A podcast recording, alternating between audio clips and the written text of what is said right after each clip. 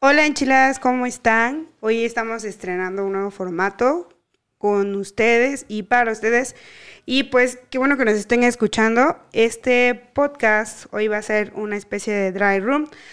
Somos eh, técnicos y creo que casi todos conocemos ese concepto.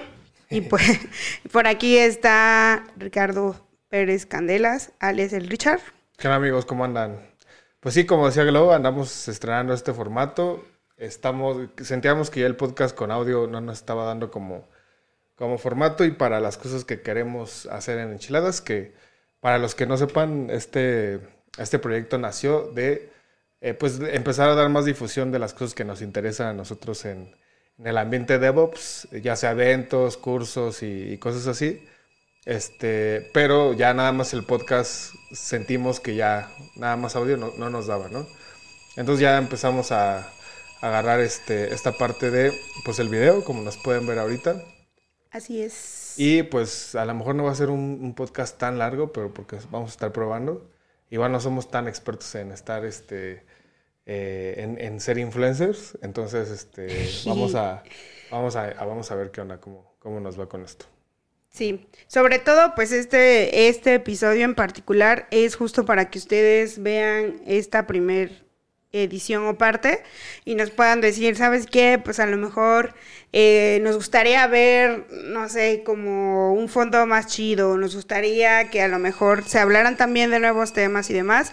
Y pues como podrán escuchar, no estamos en un set de grabación profesional y pues por ahí viene la basura, ¿no? Entonces es, es, es normal y es como muy muy, creo que es parte justamente de esta prueba, entonces es muy importante para nosotros contar con su feedback. Entonces, pues a ver, en este caso, este podcast justo es para platicarles de lo que queremos hacer con Enchiladas de Bobs. Eh, como ya les habíamos dicho, eh, estamos extendiendo parte del equipo. Por ejemplo, eh, Andrés y Bruno subieron un, un, episodio y obviamente, muy probablemente no vayan a tener el mismo setup que nosotros, pero eso no hace menos o más. Su contenido es simplemente aquí venimos a tratar de nutrirlos a ustedes, pero vamos a tratar de hacer algunos episodios como estos, ¿no? Que sean mucho más visuales, donde a lo mejor vayamos a entrevistar personas y demás, ¿no? Entonces, la intención es poderlo hacer mejor y sobre todo, pues también nos gusta, ¿no? O, o tú, ¿cómo ves, Richard? Pues sí, este, digo, ya, ya teníamos rato que no, que no nos juntábamos a hacer el podcast. Como dice Glo, ya también, este, tanto Bruno como Andrés están haciendo lo suyo del otro lado del charco y, este, y está muy bien. Queremos empezar a, pues, a ser más constantes, creo que siempre decimos esto, pero es, ahora sí queremos este, ser más constantes. Digo, a mí me gusta mucho esto de, de, estar haciendo cierto contenido o ser creador de contenido para que un día, algún día me pague Facebook. Este, okay. Pero bueno, este, esto como ya no queremos estar dando muchos círculos, pero esto es la prueba. Igual nada más vamos a estar hablando de cosas ahí medio relevantes que, que, este, que, que hemos pasado esta semana.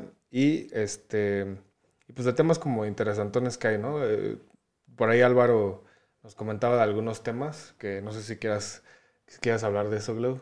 Eh, pues sí, en realidad eh, no creo ahondar tanto en el tema porque es algo que igual nos gustaría mucho que Alvarito nos trajera su punto de conversación. Pero no sé, ustedes los que nos escuchan, si alguna vez han usado CentOS en su vida y, hombre. y, o sea, es como, digo, para los que no sepan, CentOS es una versión, una distribución del sistema operativo Linux. Entonces, eh, ¿qué está pasando ahí en esas novedades? Pues bueno, hace um, no mucho tiempo en realidad, eh, pues se anunció que justamente pues se cierra el proyecto, ¿no? O sea, se cierra el proyecto de CentOS y ustedes dirán, ¿y eso a mí qué me importa, no? Pues en realidad es que si tú estabas usando CentOS para tus ambientes productivos, definitivamente es algo que te debe de preocupar. Porque estamos hablando de que pues ya no vamos a tener la distribución abierta para poder hacer cosas, digamos, pues seguirle dando vida y mantenimiento a este sistema operativo. Principalmente desde la comunidad, porque ese es justamente el alboroto y el, ahora sí que la locura, ¿no? Es como, normalmente este sistema operativo se mantenía por la comunidad, pero el proyecto al ser pues básicamente cerrado. En este momento ya ni la comunidad nos va a poder dar mantenimiento. Y aquí viene la pregunta es, eh, muchos obviamente critican a Red Hat por haber eh, cerrado el proyecto, ¿no? hacia la comunidad de alguna manera. Y, lo, y pues sí, la verdad, muchos comentarios de la comunidad crucificando en este caso a, Red Hat.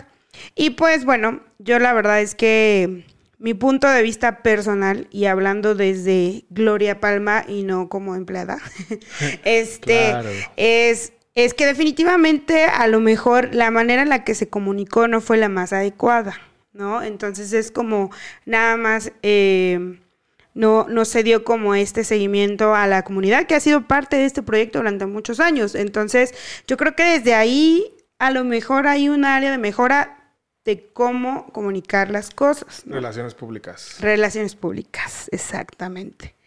Eh, ahora, ¿le importa esto a Red Hat? Pues yo pienso que probablemente no. O sea, él está haciendo lo necesario a nivel eh, estrategia de negocio y demás, que cabe mencionar una anécdota que yo no sabía, pero pues, por ejemplo, el sistema operativo de Oracle Linux está basado en CentOS, que básicamente... Eh, si lo quieren ver así, era como una copia del red publicitario y Oracle nada más le ponía pues su, logo, su logo, ¿no? Cosa que también nosotros podíamos hacer, pero nadie se nos prendió el foco. Entonces, este, eh, entonces, pues hay como sentimientos encontrados, por supuesto, pero desde luego creo que nosotros como comunidad eh, no vamos a dejar como las cosas morir, pero en este punto, en este punto en donde yo les diría que si tuvieran consideraciones es si usaban centros para ambientes productivos, pues a lo mejor hay que ir pensando en un roadmap. Oye, pero, pero tengo duda. O sea, yo sé muy poco de esta parte de, de, este sistema operativo. Lo he ocupado, pero es que estoy leyendo aquí. Y, o sea, ya, ya vas, o sea, el proyecto como tal se va a descontinuar o va a dejar paso a otro otro sistema operativo, porque estaba viendo aquí que es CentOS Stream, o sea, CentOS algo así, que, que, no sé si sea como que lo mismo y estén haciendo mucho revuelo precisamente para que todos se pasen a la nueva cosa de CentOS, o de plano CentOS ya va a estar... No, o sea, CentOS ya, o sea, murió en realidad como proyecto, justo el stream. El stream que básicamente era la fuente para varios, este, pues varias eh, empresas que usaban sistemas operativos basados en Linux sin pago y soporte ni ninguna suscripción y licencia. o sea, listo, ya, o sea, ese proyecto va. Por ahí hay muchos comentarios eh, que, como bien digo, creo que sería algo muy bonito de platicar con nuestro estimado Álvaro, porque él está mucho más involucrado en esas partes. Yo como usuario de CentOS digo, lo llegué a usar en algún momento, este, y de ahí pues ya puro sistema bajo una suscripción o licencia o lo que ustedes gusten y manden.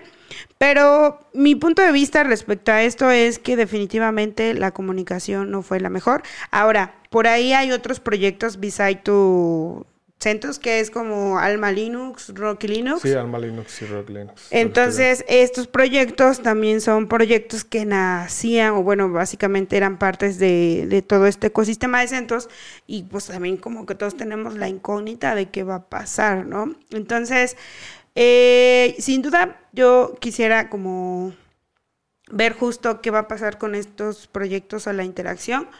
Pero la comunicación y las reacciones de la comunidad es, estamos muy enojados con por hacer esto. Y pues la verdad es comprensible, ¿no? O sea, probablemente nosotros a nivel de, comunidad no buscamos...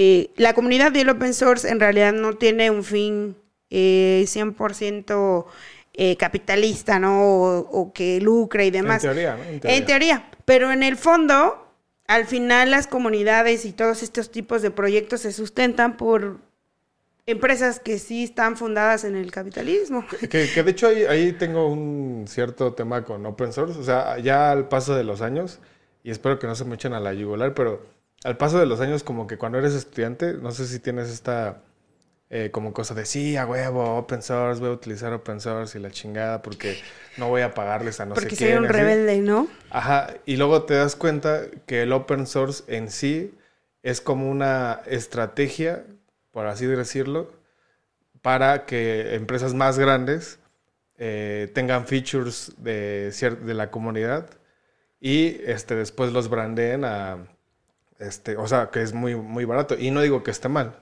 simplemente veo que ahora la estrategia es esa, ¿no? Por ejemplo, he visto muchos proyectos que son eh, licenciados y son de paga y después la misma empresa que los crea los, los avienta open source para que la comunidad los empiece a nutrir, que no está mal, repito, no está mal, pero la misma empresa se beneficia de esos nuevos features porque ya no le están, ya no lo están como, como que no, activamente ya no están metiéndole más features, a lo mejor ya no hay un equipo eh, de ingenieros directamente haciendo nuevos features, sino que escuchan a la comunidad y los features que saca la comunidad los adopta la nueva versión de, de licencia pagada, ¿no?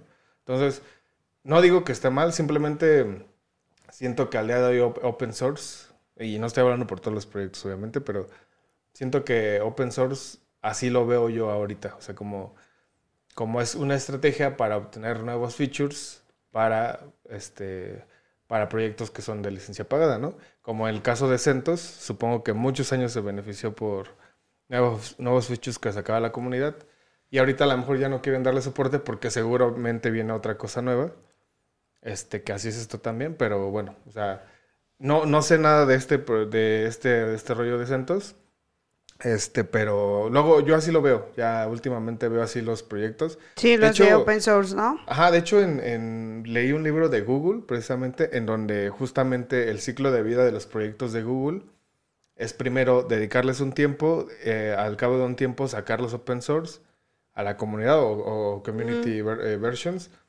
Y luego esa misma comunidad nutre los nuevos features que, Sí. Que hay, ¿no? Que es como, como los hackatones que hacen muchas empresas en donde, ay, te doy una laptop y vete al hackatón de no sé qué. Y, hazme una app, ¿no? Y todo, pero todo lo que hagas aquí me lo vas a, vender, ¿no? O sea, y ya. Me lo voy a quedar. Me lo voy a quedar. Sí, pues es que el, modelo de, de, este ciclo, en realidad de los proyectos open source como tal, pues últimamente las personas que ya somos, siento yo, ya no somos estos jóvenes rebeldes y, demás, pues ya te das cuenta cómo funciona. Sin embargo, me parece que siempre ha funcionado así, solamente que en algún punto te encuentras del lado en el que te consideras rebelde, este que vas a hacer, o sea, digamos, la colaboración con el proyecto porque crees en él y demás, y luego te das cuenta que pues en realidad, como dices, es todo un ecosistema en el cual pues hay desde luego hay sistemas como de ganar, ganar, ¿no? O sea, la comunidad gana en el aspecto de que puede seguir usándolo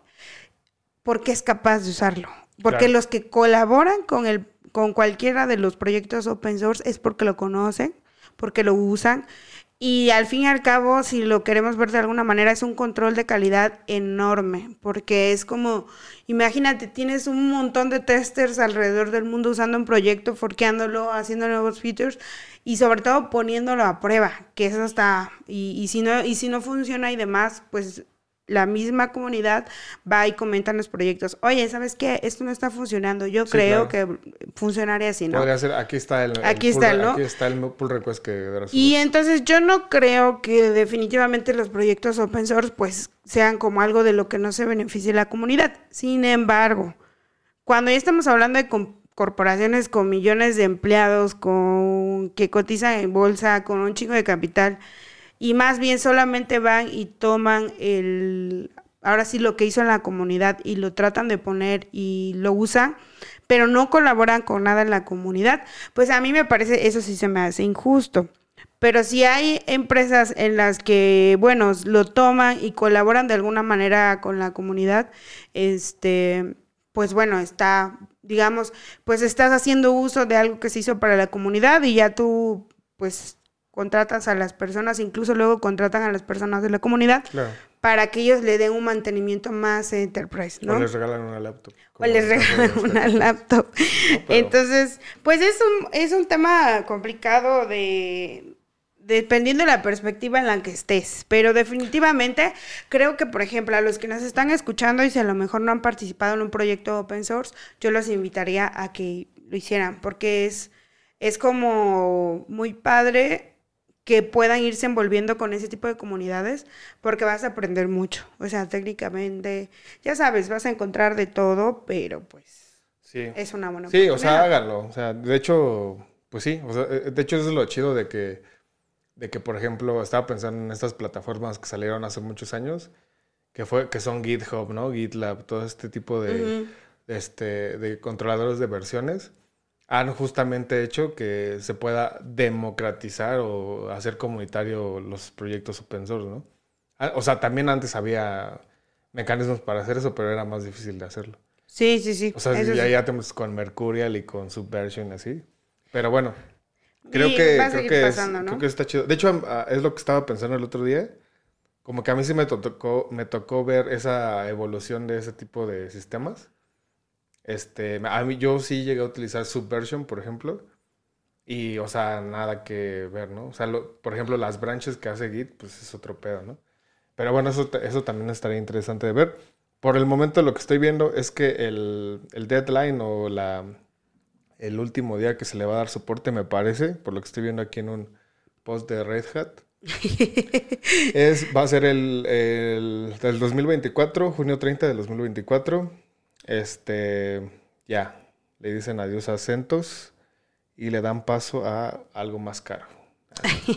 No, bueno, digo, para los que nos están escuchando, eh, eh, Red Hat tiene su sistema operativo que es este RHEL, o RHEL. bueno, es RHEL en sus diferentes versiones.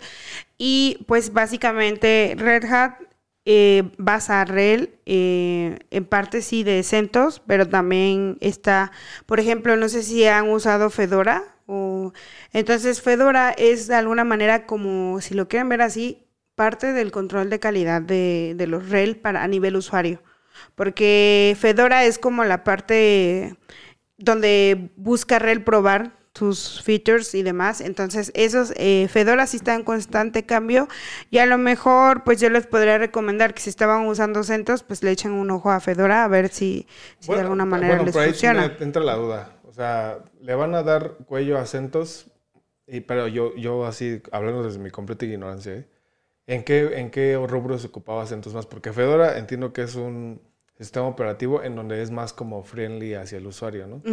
O este, pero CentOS me imagino que con este corte que le van a dar, se usaba, no sé, en ciertos aplicativos mucho más grandes que, Sí. no, que no nada más el, el usuario final, ¿no? Sí, es que CentOS estaba más orientado a servidores. O sea, como no era tanto am- ambiente gráfico Sí, claro, o sí, cosas sí. de ese estilo.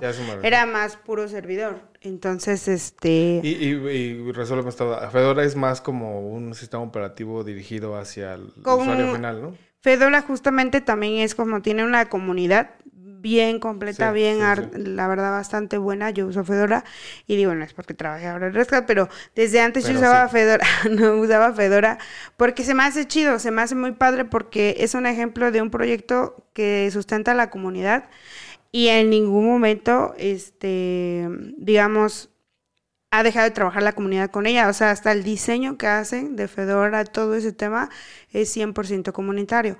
Ahora, Red Hat sí le paga a ciertas personas que mantienen ese proyecto, el de Fedora. O sea, literal, hay personas en Red Hat que se de dedica, que se dedican a esta parte y de alguna manera pues también se usa como un pool de, de, digamos de de personas que pueden probar los nuevos features de, del que en un futuro se convertirá probablemente en un REL, ¿no? Ok. Entonces, eh, tanto CentOS como Fedora son como bases de alguna manera de, de pero pues bueno, o sea, eh, la, la- la perspectiva que tiene en realidad Red Hat respecto a eso es como, bueno, todos se quieren beneficiar de CentOS, pero no aportan lo suficiente a la comunidad como para para, o sea, que realmente digas, no, pues es que sabes que yo trato de contratar unas personas para mantener el proyecto, este, estoy tratando de ayudar a las personas que colaboran en el proyecto, invierto en el proyecto, pues no es tanto como, es la perspectiva obviamente de Red Hat o el mensaje Pero, que pero da. bueno, creo que también, que a eso iba un poquito. Creo que también la, el paso obvio siendo Red Hat es que quieren que se pase a REL, o sea, todos los proyectos que estaban en CENTUS quieren que se pasen a REL. Yo lo veo más bien como eliminar la competencia. La, la, la competencia, eh, eh, yo lo veo como eso porque es como, por ejemplo, si ya quitas tu CENTOS, eh, Oracle ya va a ser, o sea, muy difícil. Oracle Linux como tal, pues de dónde va a sacar la fuente para su sistema operativo. Okay. O sea, es como más, más cerrada la, la, la llave por ahí. O, o, sea, todo este problema iba, o lo que dices, iba más a ese tipo de empresas de que usan CentOS, pero que realmente no... No, pues no aportan nada a la comunidad. Okay, Ese... Entonces, esa es la perspectiva. Yo lo que veo es que al final, pues obviamente son decisiones a muy alto nivel, que Sí, pues, seguramente ya traen una estrategia por ahí y demás, pero pues lejos de eso es como, creo que al menos en el caso de algunas empresas hacen eso, como dices, adquieren ciertos productos, o sea, open source y ya le ponen sus etiquetas. Digo, por ejemplo, no vamos lejos, el, casi, el caso supersonado de Kubernetes.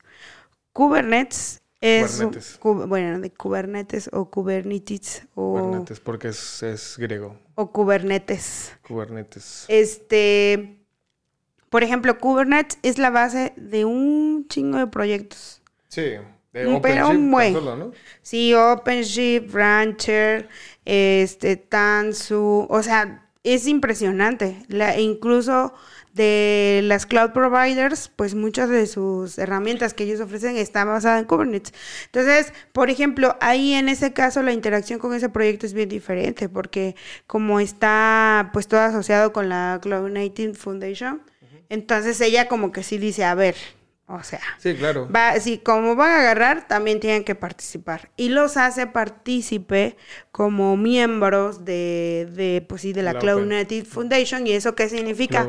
Apoyo para los eventos, este, la comunidad. Y, por ejemplo, ese tipo de organización a mí sí se me hace muy bien. O sea, digo, eso, yo tengo una, eh, la Cloud Native Foundation de esta manera adquiere, o bueno, en Cuba muchos proyectos open source, de ahí salió Tecto, de ahí salió Argus CD, de ahí, o sea, todo lo que es el universo de Kubernetes y sus alrededores. Entonces, lo que yo los veo es como unos especies de guardias en el- de los proyectos. Pues sí. y es como, pues sí, agárralo y lo que quieras. Pues mínimo se aventan la chamba de, de, este, de gestionar ese tipo de cosas, ¿no? Sí, y, y sobre todo lo bien padre de la Cloud Native Foundation también, que a mí me late, digo, los que no conozcan la Cloud Native Foundation y a lo mejor están estudiando y tienen tiempo de meterse, de metiches a algún proyecto que les interese. Por ejemplo, la Cloud Native Foundation hace reuniones mensuales o anuales o lo que sea de los proyectos y tú como parte de la comunidad te puedes meter a las reuniones de features o de roadmap de producto X. No sé, imaginemos este... Que también el Álvaro, por cierto, sabe mucho de eso. de Ah, sí, porque el Álvaro es muy metiche en esas cosas también. Es muy, es muy, no es cierto, o sea, el Álvaro es como muy pro comunidad y la verdad, como muy activo en esas cosas, o sea, muy... O sea, pero este, o comunidad, digamos, de Teque, porque otra comunidad, ese güey sí, comunidad tecnológica, digámoslo así, ya cuando lo tengamos él nos saludos, platicará. amigo. Saludos, Alvarito. Entonces, eh, pues esas cosas se me hacen chidas, ¿no? Es como el CubeCon, ¿no? El CubeCon también que es un evento organizado por la Cloud Native Foundation, o bueno, y por la Fundación de Linux, que ya no me acuerdo ahora si se llama Fundación Linux. Linux Foundation. Linux Foundation, pero ya no sé si, es que ya no me acuerdo si sigue. Yo creo que sí. Pero este, entonces, por ejemplo, esa, el CubeCom, se supone que sí es un proyecto o un evento que se genera como alrededor de cosas bien comunitarias, proyectos nuevos y demás. Y la verdad es que sí es toda una experiencia ir a un CubeCom, si tienen la oportunidad y les gusta todavía el tema de, de pues nerdear, por así decirlo, vayan, de verdad, vale 100%. Y si no les gusta nerdear, probablemente para que tomen decisiones acerca de su roadmap tecnológico en la empresa, es una chulada. Y además hacen un chingo de fiestas alrededor del evento, 100% recomendado. Pero, por ejemplo, la CubeCon, como también es organizado por este tipo de, digamos que su mamá, que es la Club Native, entonces ella le dice a todos los miembros de, por usar así que de la Cloud Native, entre ellos IBM, Red Hat, Google, Amazon, o sea, todas las grandes empresas, le dicen, ah, pues sabes qué, cállate con, pues con un varo para el evento, este, o ponme un speaker o algo así, les exige, que creo que eso está bien padre, porque pues sí, muy comunitario y todo, pero en algún punto se tiene que regresar algo hacia la comunidad, ¿no? Claro. Además de que, de que obviamente tú pagas tu entrada al CubeCom. Sí, claro. O sea... Sí, no está barata ¿eh? tampoco. No, y no es gratis. Entonces, este, todo este tema de la comunidad es muy bonito, pero ya cuando tratas de buscar algún beneficio para la comunidad, pues puede llegar a ser, eh, tienes que armar un modelo bastante atractivo y que funcione y que siga siendo, pues al fin y al cabo, un evento o una comunidad o una reunión que le dé a la comunidad, pero que también pues necesites como darle algo a los invitados. Esa es una realidad. Em, ¿Qué pasa? ¿Estás bien? Sí, no, es que estoy viendo lo de las cámaras porque como es nuevo esto que estamos haciendo, creo que se para a determinado momento, pero... Pero creemos que, está corriendo. Ahí sí. tú chécala de ese lado, ¿no? Porque yo lo estoy checando de este lado. Pues de este lado. No, tú chécala del tuyo. Que esté. Ah, no, de ese lado, pues yo todavía veo bien. Ajá, no, y que esté en. En, rec. En rec, ajá. Sí, sí, sí. Sí, pues así es, amigos. Sí, no, pues sí, de hecho tiene mucho, mucha razón. O sea, eh, también organizar ese tipo de eventos comunitarios es muy padre, es muy bonito, pero es muy. Pues está, es, no, no digamos complicado, pero pero sí lleva su chiste. Es que mira, te voy a decir la, verdad, la neta, a mi punto de vista. Y este, y a lo mejor me cuelen por eso, pero ya ahora que ya tengo 33 años y he pasado mucho tiempo en la vida, es todo es risa y diversión hasta el momento en el que tú tienes que aportar algo. Sí. O sea, esa es la verdad. Entonces, todo es risa y diversión hasta que te toca aportar algo. Y no precisamente hablo de algo económico. Hablo de algo de, no sé, pues sabes qué, aporta algo eh, hacia el proyecto, ya sea con traducciones, ya sea con este código, ya sea organizando eventos, por ejemplo. Este, que se ve muy fácil y todo, pero la neta es una chinga estar organizando eventos. Sí, no, es una chinga. Este, entonces, por ejemplo, yo digo, a ti te consta, nosotros, digo, para los que no sepan, y este, querías enchiladas, nosotros organizamos eventos bastante tiempo, 100% de comunidad y demás. Este, nunca cobramos un peso realmente por las cosas que se hicieron en la comunidad. Siempre buscábamos y le agradecemos muchísimo a los que nos estén escuchando y fueron sponsors en su momento, los lugares que nos prestaban, muy bueno. O sea, siempre se hacían cargos, y había pizza y demás y todo y pues todos muy felices, ¿no? Pero a veces cuando invitabas, por ejemplo, a que te dijeran, oye, ¿sabes qué? ¿Dónde podemos conseguir un, o sea, si tu empresa puede ser como venue para el lugar, o sabes qué, o que las pizzas y esto, pues la, ahí ya como que la interacción tal vez no era mucho. Y no es queja, porque de hecho es parte de organizar este tipo de eventos. Sin embargo, pues ya en esa escala pequeña, muy menor, en realidad tú dices, bueno, si esto te pasa a esta escala, imagínate sosteniendo un proyecto que es mundial. O sea, debe ser como más complicado, yo pienso, ¿no? Porque de hecho, todos los proyectos que son open source, o sea, no crean que nada más aparecen así. O sea, hay personas que se encargan de ver el roadmap de ese proyecto. Se hacen, hacen el management de ese proyecto. Tienen reuniones para mantener ese proyecto y demás. Entonces, yo creo que en realidad el tema comunitario y open source y dirigido hacia open source es, pues, un proyecto al final cuando sale, seguramente si tiene una viabilidad económica para algún modelo de negocio que alguna empresa pueda hacer, pues lo va a hacer. Y desafortunadamente, pues tampoco es como que haya algún impedimento para que lo haga, ¿me explicó? Porque es comunidad, está abierto, es open. ¿No? Entonces, yo sí le veo muchísimos beneficios al hacer un proyecto open source, porque lo que decías, ¿no? Son muchas personas probando muchos de los features y no solamente probando. Ya, bueno, y regresamos porque se nos paró el video. pero bueno, Staglo estaba... Tenemos otros 30 minutos para, para seguir.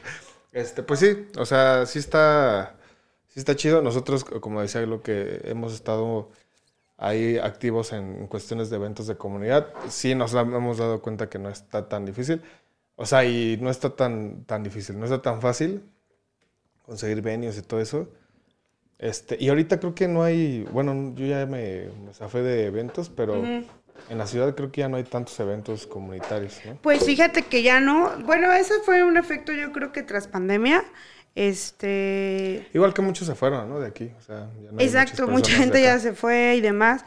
Pero eh, yo creo que sí debe haber todavía personas que necesitan de los eventos. Pero otra vez es como el ciclo de la vida, ¿no? Como que los que organizábamos eventos, ya luego pasó la pandemia, luego cambiamos, luego ya nos hicimos un poquito más adultos. Porque al menos yo cuando organizaba eventos y todo eso tenía como entre 26 y 28 años, 29 todavía. Entonces, no manches, tienes también más tiempo, este, más energía. No es que estemos súper ancianos, pero la realidad es que ahorita ya te ocupas más. Pues, eh, pues, en realidad siento yo también que no es, no, ya nos, nos dedicamos, o sea, 100% a eso, porque si quisiéramos hacer un evento, este, es lo que le decía a Glo a veces, ¿no? Como que, ah, pues estaría chido armar uno aquí en Texcoco, ¿no? Mm. Que realmente no está tan lejos de la Ciudad de México. Pero pues la gente también como que, pues no, a lo mejor no se aventaría.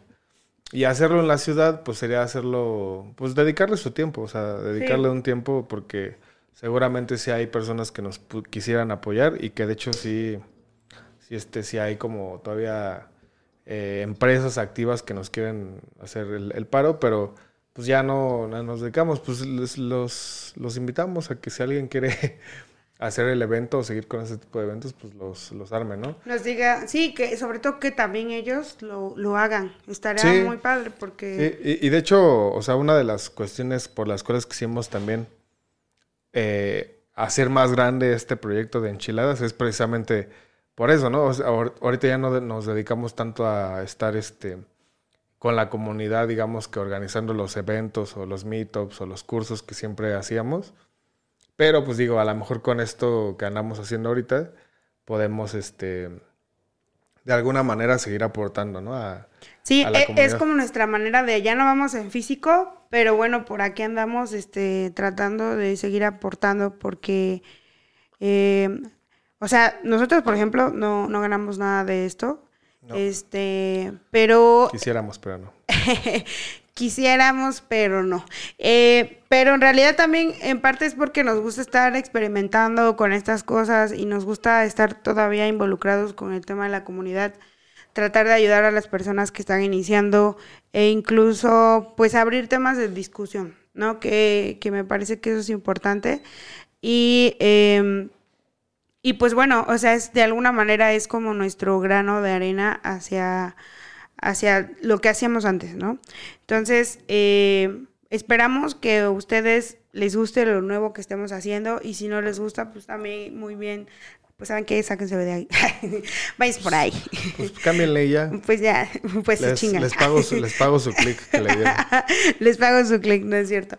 Entonces, este, pues muchas gracias por por escucharnos. Eh, como les dijimos, este podcast iba a ser un tanto breve porque en realidad es una prueba que estamos haciendo. Seguramente en el siguiente van a haber algunos cambios y demás porque este, no sé, a lo mejor grabemos en otro lado y pongamos el video en otro lado. Eh, y no sabemos, o sea, a lo mejor luego de repente eh, hacemos otras cosas. pues, pues de hecho, igual, si lo estás escuchando y tú quieres pues aportar también a la comunidad y, quieres proponer un tema, así como lo hacíamos con los meetups, pues, pues también aquí está el micrófono abierto, ¿no? Nada más que eh, pues tendríamos que emparejar eso y si eres de acá cerca, la verdad te invitaríamos a que pues a que vengas a conocer Texcoco y que y pasarnos la chido un rato. Este, eso estaría súper súper chido. Hacerlo presencial.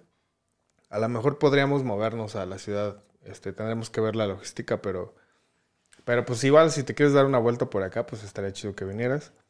este, o puede ser, eh, lo, que estamos evitando ya ahorita, la verdad, este, es hacerlo virtual, porque siento que no, O sea, lo hicimos virtual durante la pandemia, pero siento que no, no estaba... Bueno, al, al menos a mí no me gustaba mucho. Como Eh, que eh, había muchas complicaciones entre el sonido, Sí, sí, sí. el micrófono, el internet, o sea, un buen de cosas. Sí, es que, pues, por ejemplo, aquí eh, Richard es el editor y todo luego de, de los temas que tengan que ver con la edición de los podcasts, entonces se le carga la mano. Que también por ahí justo yo traía la idea de invitarlos, en este caso, eh, si están interesados, por ejemplo, de decir, no, pues yo quiero hacer parte de enchiladas de bobs o lo que sea, como con la edición o algo así, pues también podríamos considerarlo en algún punto este, bajo la dirección de, de el Richard, que es la verdad el que más ha dedicado al tema de la edición como tal. Este, y pues vemos cómo, cómo va funcionando todo esto. El punto es, eh, nunca se rindan, coman frutas y verduras y sean muy felices. Sí, y pues bueno, gracias por acompañarnos en este episodio breve que ya puedes ver en video.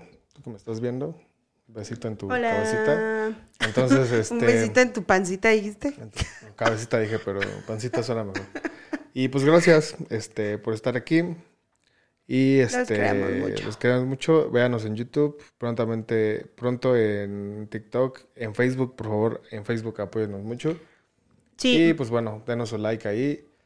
Y Vamos a estar este, eh, más activos en esas cuestiones, eh, dando en más nuestras redes contenido. sociales. Ujú. Y pues bueno, pues sin más, nos vemos amigos, que estén muy bien.